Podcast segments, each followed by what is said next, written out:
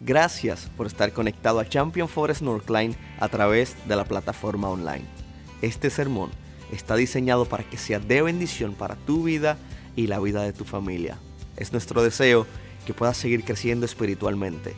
Dios te bendiga, disfruta el mensaje. Finalmente, después de 30 fines de semana, llegamos al final de Hechos. 30 hmm. Fines de semanas. Por lo menos para mí, yo creo que para el pastor Eliel fue una experiencia increíble. Nunca habíamos predicado una serie tan larga. Eh, uno cree que hay situaciones que son muy reiterativas, ¿no? Pablo llega, predica, sale corriendo, lo huyen, piedradas, sangre, cárcel, sale corriendo a otra ciudad, predica y, y uno dice, ¿qué vamos a hablar? Y siempre cada capítulo tiene algo que uno dice, no puede ser. Y todo esto me hizo acordar, yo no sé si como a, como, como a mí te pasa que mirás hacia atrás en tu vida, ahora estoy viendo mi pelada, qué tristeza. O sea, es tan fea esta posición. Ok. Pero bueno, ya estoy casado, no tengo problemas, ya conquisté a Karina. Miro hacia atrás y realmente sucedieron hechos que si no hubieran pasado, yo no sé si estaría acá. O sea, tiene algo de, algo de sobrenatural, tienen. Mira para atrás y decir, uy, si no hubiera... Mira, el otro día lo contaba en Champions porque de repente uno se olvida de anécdotas y, me acordé de un par, digo, no puede ser Dios. año 92, febrero del 92, tristemente hace 30 años. Algunos de ustedes ni, ni habían nacido.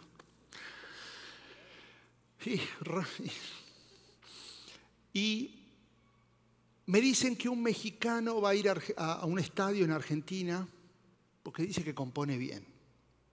Yo era músico, estaba en mi sexto año de universidad, estudiando dirección de orquesta, así que bastante arrogantón, bastante creído, más joven, pelo largo, o sea, con mi estilo, pantalones floreados siempre, Dios mío, Dios ya me perdonó. Ok. Y así tocaba en la iglesia y el domingo. Charlie es un santo porque yo hice lo que quise. Algún día hablaré de eso.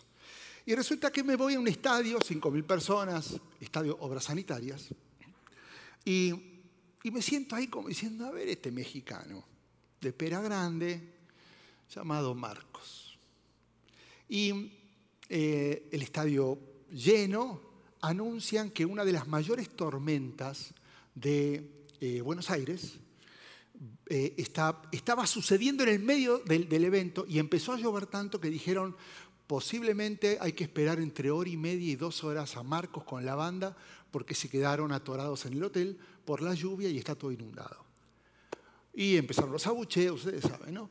Y, una de las salmistas de la época este, eh, la invitan a cantar y arman una banda media así improvisada. Entonces empezaron, eh, fulanito, ¿estás en el bajo? Sí, acá estoy. Y no se les ocurre decir, eh, Esteban, ¿estás por ahí? Y yo digo, no, puede ser. Yo estaba vestido que era un desastre. Pues yo estaba en mi onda, ¿no? Imagínense músico bohemio que se baña a lo sumo dos veces por semana. Ese era yo. Dios hizo un milagro. Entonces dicen, Esteban, ¿estás por ahí? Yo paso con unos pelos. Sí, acá estoy. Y, me pongo, me pongo a hacer. Yo, era un totalmente bohemio. Y empiezo a tocar y empezamos a ministrar. Y de repente siento a la hora de cantar una sombra que se me viene al lado. Era Marcos. Y mientras estoy tocando me dice, sos pianista. ¿Sí? Y estudias música. Sí. Ok, necesito verte. Porque estamos pensando y soñando con una escuela de música y te necesito una tormenta cambió mi vida. Porque si Marcos no hubiera llegado tarde o no hubiera llovido, hoy tal vez no estoy acá. Cuando fuimos con Karina a México, año 97, llegamos a Durango, em, muy precario, la escuela estaba iniciando, dos casas rentadas. Fue una experiencia inolvidable, pero los comienzos fueron muy difíciles. No había, fuimos de los primeros em, turistas extranjeros en la ciudad de Durango. ¿Hay alguien de Durango acá? Menos mal. Ok, puedo hablar tranquilo.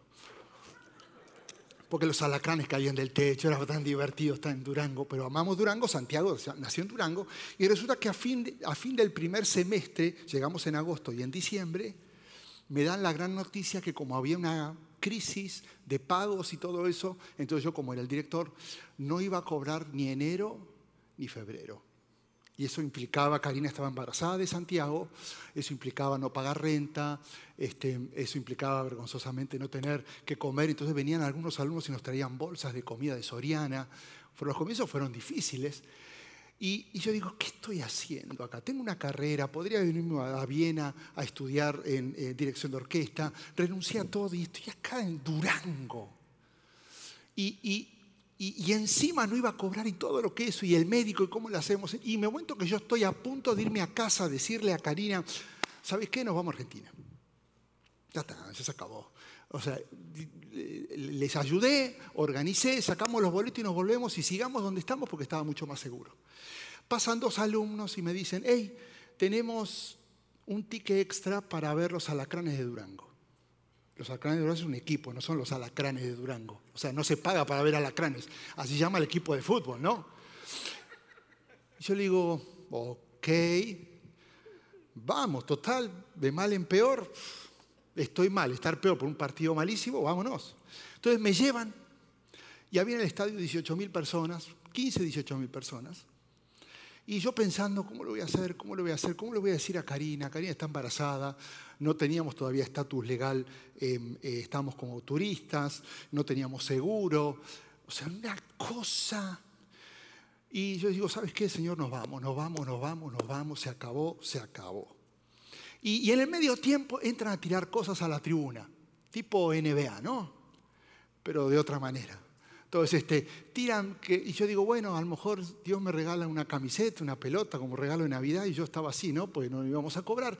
Y me cae una, un vaso viejo, negro, usado, me cae en la mano. Y digo, ¿qué es esto? Y lo estoy a punto de revolear, total era de goma, no, no iba a lastimar a nadie. Y digo, y los chicos me dicen, no, no, ¿para qué lo vas a tirar? Te cayó. Y el locutor del estadio dice, atención, atención, todos los que recibieron ese vaso negro espantoso pasen al centro de la cancha. Digo, no lo puedo creer, Dios mío, qué vergüenza. Todo, y, y éramos 10 de 18 mil. 10. Entonces paso al centro y yo digo, bueno, este será mi momento de gloria, ¿no? Entonces yo empecé a saludar a la tribuna, así. Dije, chao, todo, todo desánimo y todo mal, y bueno, y la gente me ovacionaba, porque así, yo estaba feliz. Un estadio nunca había estado en el medio, y toda la gente, yo, espectacular. Entonces dice, bueno, bienvenidos al concurso. Y digo, ¿qué concurso? No, ¿qué es esto? Me dice, ok, eh, van a, está la pelota, está en el centro de la cancha y a 50 metros en el arco hay una gran eh, eh, botella de plástico grande que la marca es algo que usan los reyes en la cabeza. ¿Lo ubican, no? Ok, ya está. Entonces, ahí y era. Hay que pegarle a la pelota y el que le pega a la botella ganó. Digo, no lo puedo creer. Entonces me dice, uno, dos, tres, cuatro, cinco me toca quinto. Entonces digo, bueno, vamos a esperar el turno, porque el que le pegaba, ya que el resto calificado. Y el primero venían tomados mis amados. Hijo, le pegaban para allá, le pegaban, parecía Ali, el, le pegaba derecho. Entonces, este, cuando me toca a mí, él les hacía una entrevista. Yo le digo, que no se enteren que soy argentino, porque acá me acaban. Todos me decían, eh, ¿usted de acá? Y yo, porque me van a entrar a silbar, me van a una presión. digo, sí, ya. Entonces, pateo. Y yo sé que el Señor agarró esa pelota y la llevó derechito a la, a la, botella. La gente empezó a gritar. Yo salí desaforado a gritar como si hubiera hecho un gol. Ridículo. Bueno, viene el promotor y me dice, ¿cómo quiere el premio? ¿En cheque o en cerveza? Yo dije, déjeme pensar qué me conviene. No, digo, no, no, no, el cheque, escúcheme bien, el cheque era el equivalente a mi salario. Y Dios diciendo, va a seguir chillando. Todavía no crees que tengo el control de todo lo que está pasando en tu vida. Y, y me di cuenta, porque yo soy bastante emocional, que mi vida ha sido un encuentro y una combinación de providencia de Dios y milagros. Y acá estoy. Ahora, gracias por reconocerlo, pero no te olvides de descubrirlo en tu vida, porque en tu vida tiene que haber pasado lo mismo. Es una combinación de providencia y milagro. Mirá para atrás y vos decís, a mí me pasó esto. Y, algunos llorarían de risa y otros llorarían de tristeza y otros llorarían de alegría, porque es, es un milagro la vida. Pero no podemos dejar de mirar atrás y reconocerlo. Ahora,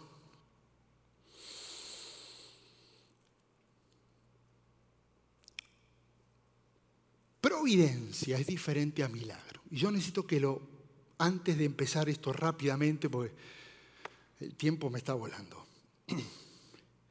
Cuando Dios detiene o intercepta un evento natural, es porque algo sobrenatural visible va a suceder. Y eso es el milagro. Jesús está muerto, lo natural es que Él siga muerto, lo natural es que continúe enterrado y desaparezca en la tierra pero el evento natural es cancelado por algo sobrenatural y Jesús resucitó. ¿Se entiende? Ahora, la providencia, ese es el milagro, la providencia es cuando Dios permite los eventos naturales porque Él detrás de escena comienza a mover las piezas para que suceda algo sobrenatural que ahora no es visible, pero después lo vas a entender. A veces nos la pasamos orando por un milagro. Dios hace este milagro, pero nunca nos acordamos de orar por la providencia. Porque en definitiva el milagro y la providencia de una manera son lo mismo, están obrando a favor nuestro, que no quiere decir que siempre Dios cumpla nuestros deseos. Dios hace esto y Dios no lo hizo. Es que Dios está obrando detrás de escena porque en definitiva eso va a ser parte de su providencia por algo que va a pasar. Entonces, la suma de tus experiencias es providencia y milagros. Yo me acuerdo el accidente de Marina. Si, cada uno empezase a contar, bueno, eso no lo podés olvidar, lo tenés que tener presente. Ahora, ¿por qué te cuento esto? Porque esto es lo que hemos estudiado durante 30 semanas en Hechos.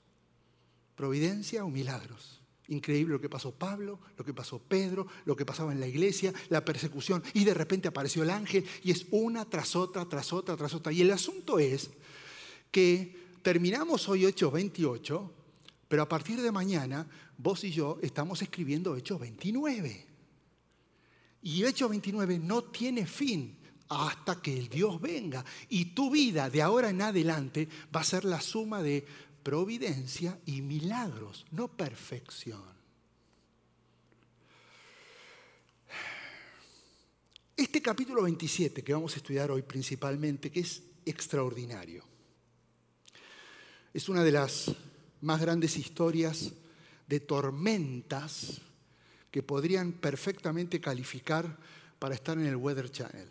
Me encanta, eh, yo tengo amigos que les encanta el Weather Channel, yo no, no los entiendo pero ahí lo tienen puesto. ¿no? Pero sí, cuando es y la historia del tornado más destructivo, uno se cuelga y dice, wow, no puede ser menos mal, ¿no? Bueno, esta es una historia que si estuviera eh, filmada podría entrar dentro de esas grandes historias del Weather Channel. Este es el último viaje misionero de Pablo. Se lo considera el último viaje. Y déjame darte un, un pequeño paréntesis. Se cree que hubo otros viajes de Pablo, pero estos son los tres, más este cuarto, viajes escritos por Lucas. Entonces lo tomamos como un cuarto viaje misionero. Y, esta historia de esta tormenta que él va a pasar va desde el 27, no lo voy a abarcar todo, hasta la mitad del 28. Y esto te voy a invitar que esta semana uses estos dos capítulos para hacer tu devocional y te metas dentro, porque lo que vamos a hablar hoy es un resumen de nuestra vida y de todo lo que pasó en el libro de Hechos. Digamos que esta es de las historias de naufragio más, más, famosas de la antigüedad y se considera este relato, este naufragio, como uno de los más detallados escritos a través de las escrituras.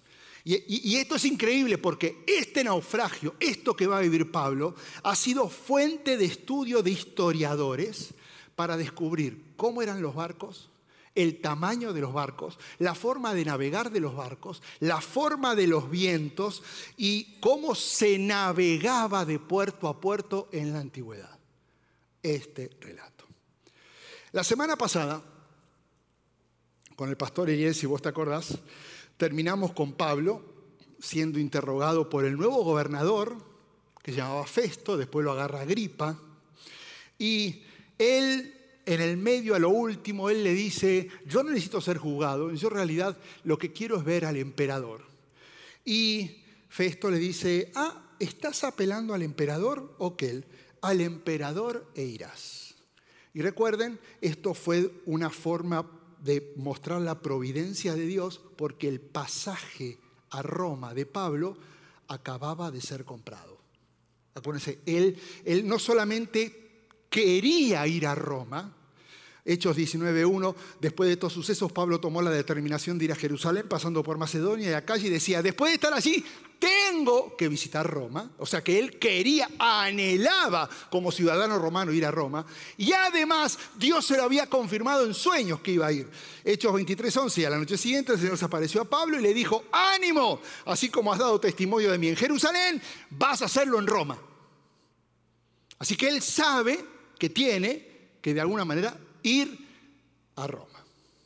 Así que en el capítulo 27, después del último interrogatorio que tiene con el rey Agripa, está listo para cumplir la voluntad de Dios, aún sabiendo que tal vez Roma es la última parada de su vida.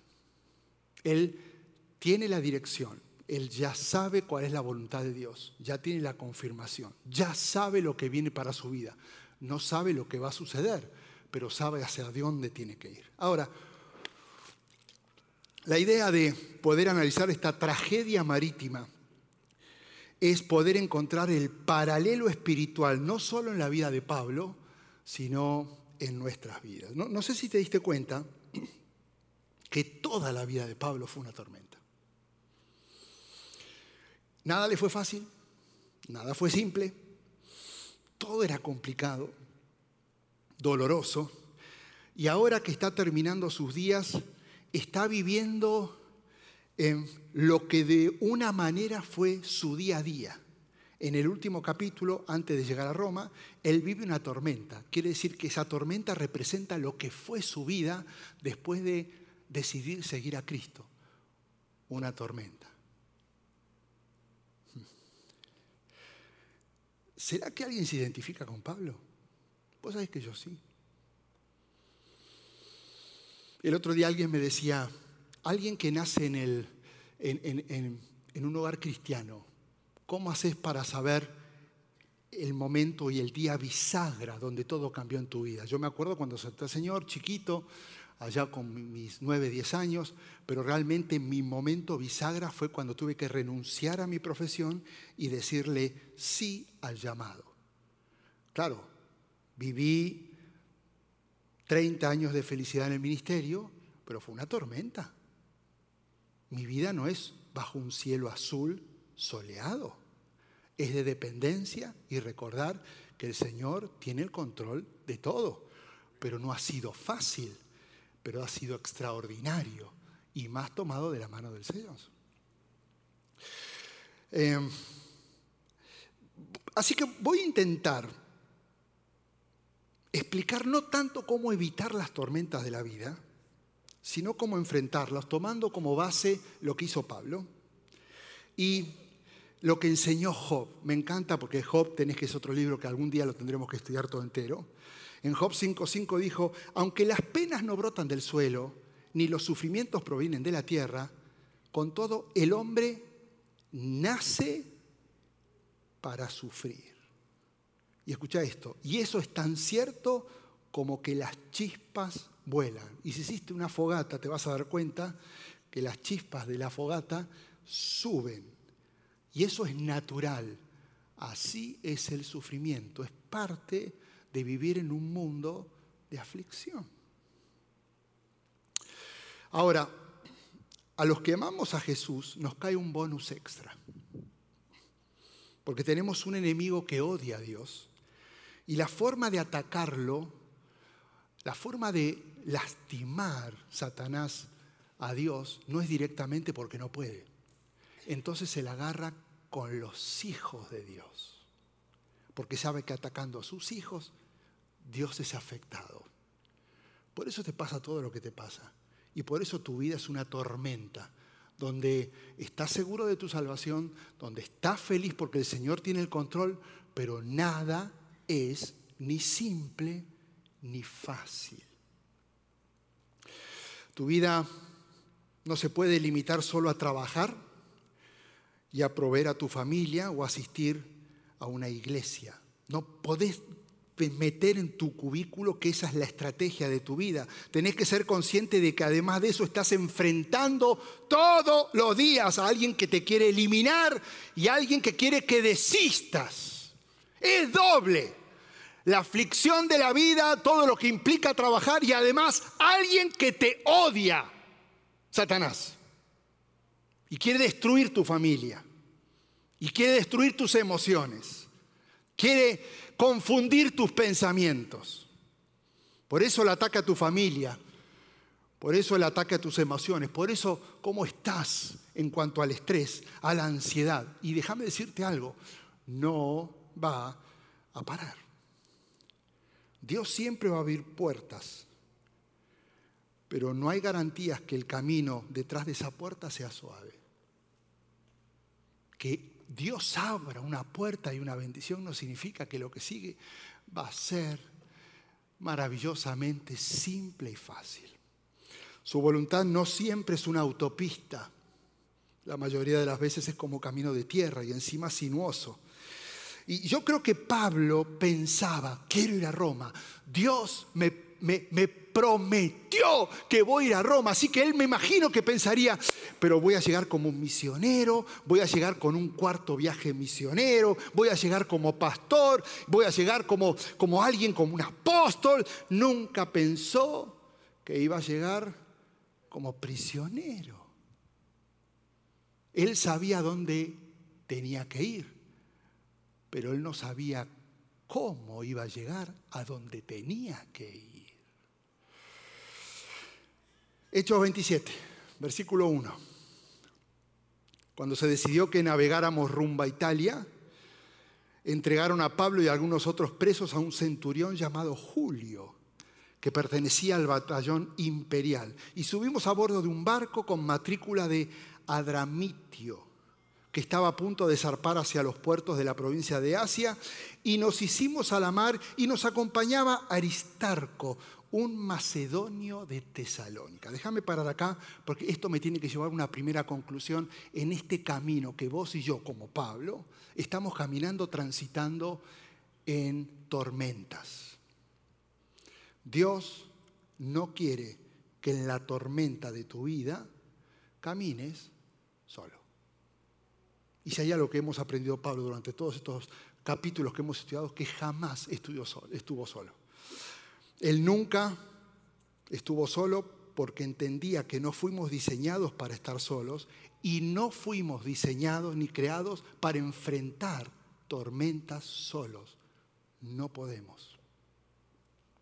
La soledad es una decisión, no es una, no es una circunstancia. Ay, estoy solito porque querés, no porque lo estás. Y hay dos tipos de compañías en la vida. Las que coinciden conmigo, las personas que coinciden y las que se conectan conmigo. Pablo ahora está coincidiendo en este barco eh, que acaba de zarpar con unos 280 a 300 pasajeros, se cree, de los cuales el 90% eran prisioneros y el resto era entre romanos y tripulantes. Él coincidió con ellos, pero está conectado a dos personas, Aristarco y Lucas, que sigue fiel ahí escribiendo todo lo que va pasando. Ahora, esto no sé si te suena muy raro. ¿Cómo, cómo puede ser que es, prisionero Pablo y dice que está con dos amigos? Hay que meterse a analizar un poco porque pudieron haber pasado dos cosas. En la antigüedad, un prisionero podía llevar un amigo cuando ese amigo no era un amigo, era un esclavo del prisionero. Entonces él justificaba, él viene conmigo porque es mi esclavo. Y los soldados le tenían que dejar y darle permiso para que se lo lleve como esclavo. Así que había dos opciones. Opción número uno, mintieron y le dijeron al centurión Julio, que es el que los está llevando, eh, somos esclavos de él. No creo que esto haya sucedido. Opción dos, Agripa siempre encontró inocente a Pablo. ¿Se acuerdan que en el versículo 26 él dice, si no hubieras pedido ir con el emperador, vos ya estarías libre, pero como pediste ir, tenés que irte. Entonces Agripa, encontrándolo inocente, y encima Pablo, ciudadano romano, le dice, ok, andate a ver a Roma y llévate las amistades que quieras. Y Pablo, con el favor de Agripa, escoge siempre a Lucas y escoge a Aristarco. Hoy estás coincidiendo aproximadamente con 150 personas, pero esto no alcanza. No alcanza con coincidir con gente, porque hoy coincidiste a las siete y media, un sábado 30 de abril, eh, para escuchar la palabra y cantar. Esto es coincidir, esto es estar en el barco. Esto no es conectar. Por eso la insistencia de que estés en grupos pequeños, porque no es lo mismo coincidir que conectar. El que coincide con vos no conoce nada de tu vida, el que conecta con vos entiende tus luchas, tu tormenta y te va a acompañar y va a ser tu Aristarco o tu Lucas. ¿Lo ves? Por eso espero que todo el mundo venga a los grupos de vida. Porque no es un capricho para crear números, es para que estés cerca de alguien y puedas conectarte con gente. Sigo.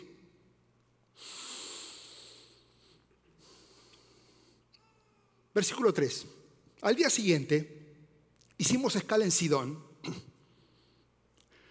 y Julio, el centurión, con mucha amabilidad le permitió a Pablo visitar a sus amigos. No puede ser esto, esto, esto se sale de lo normal.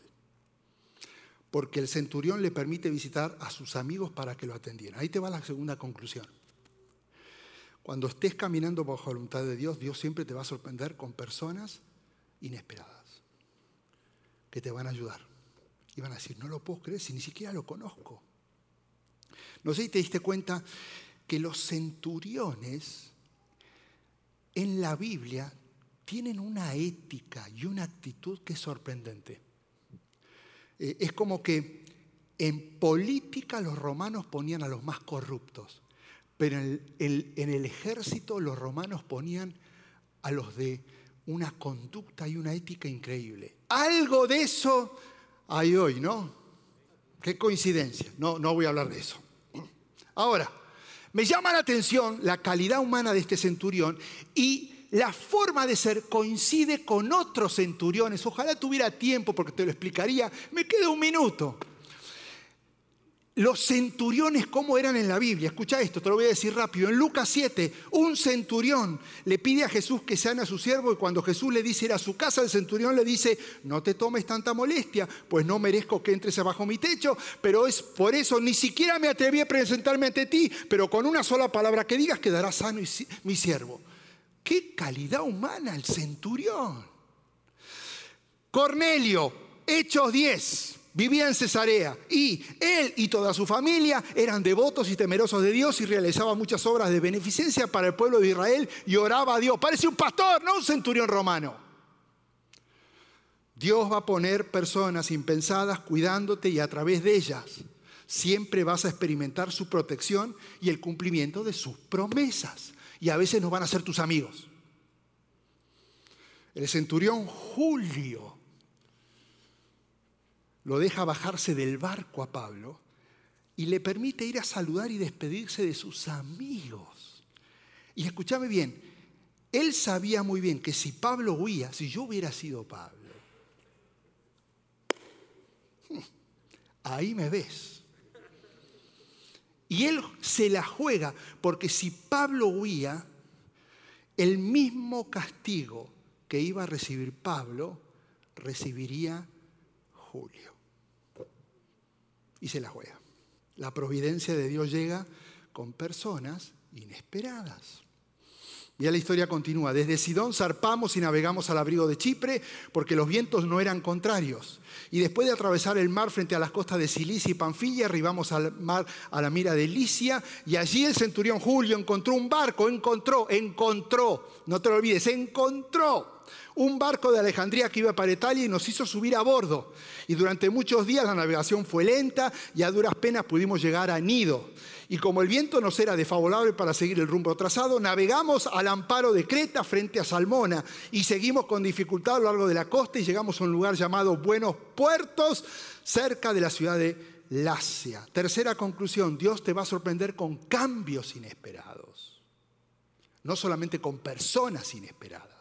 En la tormenta va a haber cambios que decís, eh, mi cambio, que venga Marcos y me diga, te quiero, cambió mi vida drásticamente. Yo iba para allá y de repente sucede un cambio en mi vida que hoy estoy acá. Dios lo tenía todo controlado. El viaje es lento, no hay viento, parece que no hay movimiento y cuando uno menos lo imagina suceden cambios. Y escucha esto, a veces Dios no va a usar vientos para soplar dirección sobre tu vida, sino cambios para probar tu fe. No esperes que todo te salga bien. A veces los cambios son parte del plan de Dios. Dice que el cinturón Julio encontró, encontró. Si dice encontró es porque no lo esperaba. Lo encontró, un barco de Alejandría, y este es un barco egipcio que siempre hacía Alejandría y iba, para Italia y cargaba granos. ¿Cómo sabemos que cargaba granos? Porque en el, capítulo 28 dice que cuando fue el naufragio, lo primero que empezaron a tirar eran los granos, porque ese tipo de barcos no llevaban pasajeros, o era de carga o era de prisioneros. Ellos llevaban eh, granos. Este cambio pudo haber estresado a Pablo, sin embargo, él sigue confiando en el plan de Dios a pesar de los cambios inesperados. Y sabes qué, ni vos ni a mí nos gustan los cambios. El cambio genera estrés, porque la mayoría de las personas no solo no entienden los cambios, sino que creen que los cambios no son necesarios. Y más, es muy fácil adaptarse al cambio cuando el que inicia y diseña el cambio soy yo. Pero está difícil cuando Dios es el que plantea un cambio, porque ahora no se trata de controlar el resultado, sino de creer que Dios está al control. Continúa la historia. Versículo 9 al 12. Se había perdido mucho tiempo y era peligrosa la navegación por haber pasado ya la fiesta del ayuno. Así que Pablo les advirtió, señores, veo que nuestro viaje va a ser desastroso y va a causar mucho perjuicio, tanto para el barco y su carga como para nuestras propias vidas. 11. Pero el centurión, en vez de hacerle caso, siguió el consejo del timonel y del dueño del barco. Y como el puerto no era adecuado para invernar, la mayoría decidió que deberíamos seguir adelante, con la esperanza de llegar a Fénice, luego puerto de Creta, que da al suroeste y al noroeste, y allá pasar el invierno. Cuarta conclusión, Dios te va a dar autoridad para liderar en medio de tormenta. Tenés la autoridad de Dios para liderar en medio de tormenta. La tormenta no te dirige, vos tenés que tomar decisiones dentro de la tormenta. Pablo tenía mucha experiencia en barcos. Si ustedes leen la historia después, este es el tercer naufragio que está pasando. El tipo es un experto. Y el tipo se le había pasado de barco en barco, así que él conoce muy bien los vientos. Y, es interesante porque dice que al finalizar la fiesta del ayuno, quiere decir que la fiesta de los tabernáculos había concluido. Y ya se sabía, cuando después de la fiesta de los tabernáculos, que terminaba el tiempo de ayuno, era el tiempo de los vientos. Alguien que sabía de mar sabía que comenzaba la temporada de vientos. Y él dice, no vamos a atorar y vamos a naufragar. Pero nadie lo escucha. Escúchame bien, no te frustres si la gente hace lo contrario a lo que sugerís. El hecho de que no te escuchen no los habilita para callarte. Si liderazgo es influencia, no esperes posición para liderar. El Espíritu Santo está en tu corazón y es suficiente para que te expreses con autoridad. Y el centurón no hace caso, ¿sabes por qué? Ahí te va, estudiando un poco los puertos. Porque al puerto que estaban llegando, era el puerto abierto, el primero, era chiquito y aburrido. Eso significaba que tenían que pasar el invierno, meses, en un lugar aburrido y ellos deciden moverse para ir a Fénice, que era un lugar de acción, tipo Corinto. Hmm. Cuando las decisiones son tomadas para beneficio personal, siempre vas a experimentar pérdidas. Pero cuando tus decisiones son tomadas en función de los demás, vas a experimentar favor de los que te rodean. En una tormenta, que tu prioridad nunca sea intentar salvar tu vida, sino el velar por las vidas de todos los que están alrededor tuyo. Y termino con este punto. Cuando comenzó a soplar un viento suave del sur, creyeron que podían conseguir lo que querían, así que levantaron anclas y navegaron justo a la costa de Creta y poco después se nos vino encima un viento huracanado llamado nordeste que venía desde la isla y el barco quedó atrapado por la tempestad y no podía hacerle frente al viento, así que nos dejamos llevar a la deriva. Quinta conclusión, vas a pasar por tormentas inesperadas y otras tormentas son previsibles. Hay tormentas que no se esperan, una muerte, un accidente, un despido, pero hay tormentas que las ves venir. Decisiones mal tomadas, pecados ocultos, malos hábitos. Y vos decís, esto se viene mal. Es previsible. En ambos casos la tormenta tiene algo en común. Siempre las tormentas nos van a sacar de nuestro estado de comodidad. Por eso la tendencia no es atravesarlas, es querer evitarlas. Las tormentas de la vida nos traen estrés, angustia, dolor, herida, peligro, porque lo más probable es que podamos naufragar y quedar ahogados en la circunstancia. Por eso una tormenta de la vida nos va a incomodar siempre.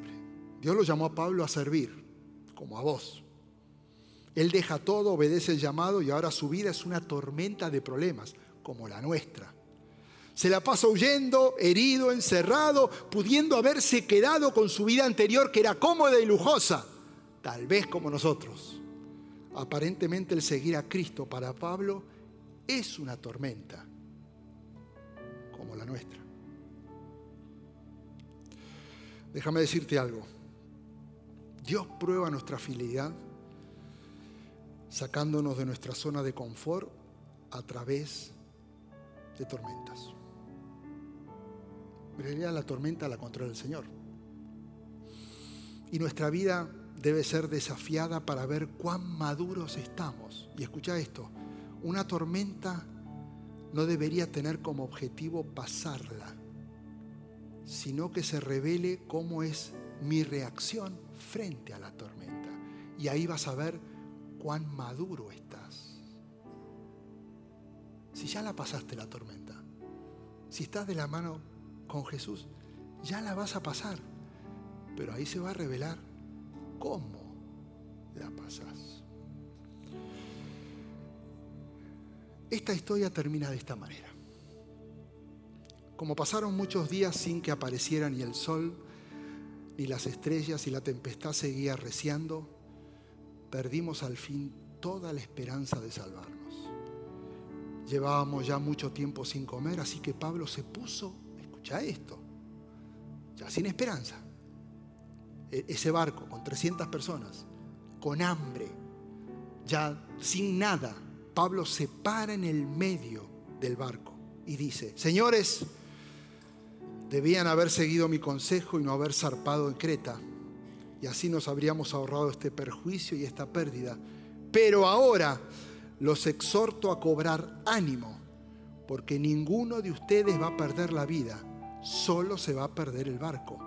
Anoche se me apareció un ángel de Dios a quien pertenezco y a quien sirvo. Eh, te recuerdo que está a punto de naufragar Pablo. ¿eh? Mira cómo habla. Y me dijo, no tengas miedo Pablo, tienes que comparecer ante el emperador y Dios te ha concedido la vida de todos los que navegan contigo. Así que Pablo dice, ánimo señores, confío en Dios que sucederá tal y como se me dijo. Ah, es que sabes qué, Dios siempre en medio de la tormenta te va a recordar Él cumple sus promesas. Ojalá pudiéramos orar para que Dios limpie el cielo, pero no se trata de que no haya tormenta, sino de que tengamos la certeza de que Él cumple sus promesas en medio de la tormenta. Y yo no sé si lo que estás pasando está difícil, no sé por dónde está tu vida, no sé cómo lo estás pasando, lo único que sé es que Dios te dice esto. No tengas miedo, no tengas miedo. A veces oramos para que la tormenta pase. La tormenta va a estar, providencia de Dios. Porque Él está trabajando detrás de escena con cosas que vos tal vez quisieras ver resultados, pero Él está trabajando a favor tuyo. Y te dice, no tengas miedo, estoy al control de tu vida. Y al igual que Pablo, si tenés fe te voy a conceder la vida, no solamente a vos, sino a todos los que te rodean. La condición, no te desanimes. Yo sé que la tormenta es fuerte, pero no estás solo. Y he puesto personas al lado tuyo que te van a ayudar. Habrá cambios en tu vida que serán señales en medio de la lluvia. No dejes de liderar y no olvides que voy a cumplir las promesas en tu vida. Después en tu casa lee el resto. No lo puedo leer. Naufragaron y Dios los cuidó. Terminaron en una isla y los pobladores de la isla los alimentaban y los cuidaban. Providencia de Dios, todo el tiempo. Finalmente llegan a Roma en otro barco. Y mirá lo que pasó una vez que Dios cumplió la promesa sobre Pablo diciendo, vas a ir a Roma. Y Pablo obedeció y hizo lo siguiente. Durante dos años permaneció en la casa que tenía alquilada en Roma y recibía a todos los que iban a verlo y predicaba el reino de Dios y enseñaba acerca del Señor Jesucristo sin impedimento y sin temor alguno. Y así termina Hechos, porque después de ahí a Pablo lo decapitan. Y sigue Hechos 29, que es con nuestra historia. Y tenés que entender que si tomaste la decisión de seguir a Jesús, no es para que todo te salga fácil, sino para que pases las tormentas tomado de su mano y confiando que Él tiene el control de todo. Qué historia. ¿Y sabes lo que es más extraordinario? Esta historia continúa porque el Espíritu Santo sigue haciendo lo mismo que hizo con Pablo con nuestra vida. Quiero que cierre los ojos un instante.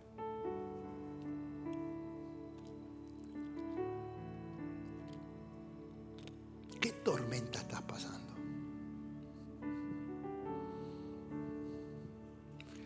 ¿Será que tu oración viene siendo insistente para que se solucione todo? ¿O será que tendrás que descansar que Dios tiene el control de esa tormenta y tu oración tiene que ser aferrarte a Él? Y no olvidarte de que Él cumple las promesas que hay en tu vida.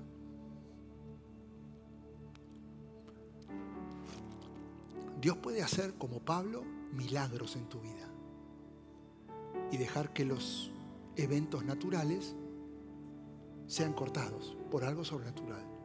Pero te recuerdo que Dios también puede permitir que lo que estás viviendo continúe y no pare. La bronca familiar, el desprecio, el dolor. Porque detrás de escena pareciera que Dios no está haciendo nada, pero Él se está moviendo. Y ahí se activa la providencia de Dios. Porque si vos seguís siendo fiel y tu obsesión no es solucionar el problema, sino caminar bajo su voluntad, vas a llegar a tu Roma. Tu Roma es lo que Dios tiene diseñado para tu vida. Y vas a poder cumplir el propósito por el cual Dios decidió que vivas.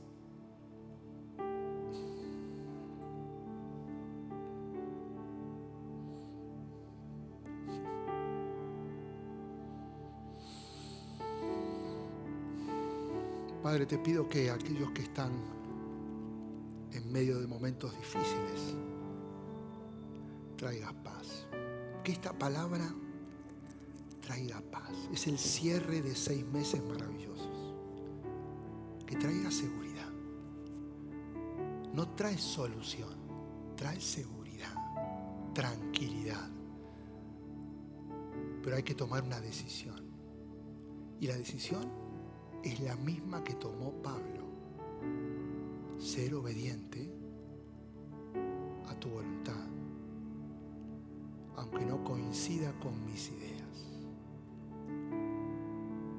Y antes de que terminemos, si estás queriendo, si estás queriendo tomar esta decisión de decir, Señor, vengo batallando, vengo naufragando, quiero sacar agua del bote y se me está hundiendo, pero esa no es mi tarea, mi tarea es obedecerte, caminar y confiar en tu palabra y tus promesas. Si esa es tu decisión, en la tormenta que estás pasando, vamos a adorar al Señor, vamos a orar y quiero que te pongas de pie porque vas a decirle al Señor como Pablo, acá está. Tengo, una, tengo un huracán, pero he entendido que yo no puedo manejar los climas, pero yo puedo decidir con quién pasar este huracán. Y tal vez hay alguien que dice que yo estoy más solo, ni siquiera sé con qué pasarlo, es simple, es tomar la decisión no de que la tormenta desaparezca, sino comenzar a tener una relación con Jesús. Pero ¿cómo tengo una relación con Jesús? Simple, creyendo que Él murió y resucitó. Pero ¿cómo hago para creer? Ok, confesando. Pero ¿cómo hago para confesar? De la siguiente manera, cerrar tus ojitos y repetir conmigo, Señor Jesús, creo. Decirlo conmigo, Señor Jesús, creo que moriste por mis pecados y resucitaste para darme vida eterna. Confieso que soy un pecador, te necesito y quiero comenzar a vivir en una relación íntima contigo. Mi enfoque no va a ser la tormenta, mi enfoque ahora vas a ser tú, porque tú vas a controlar mi vida medio de la tormenta.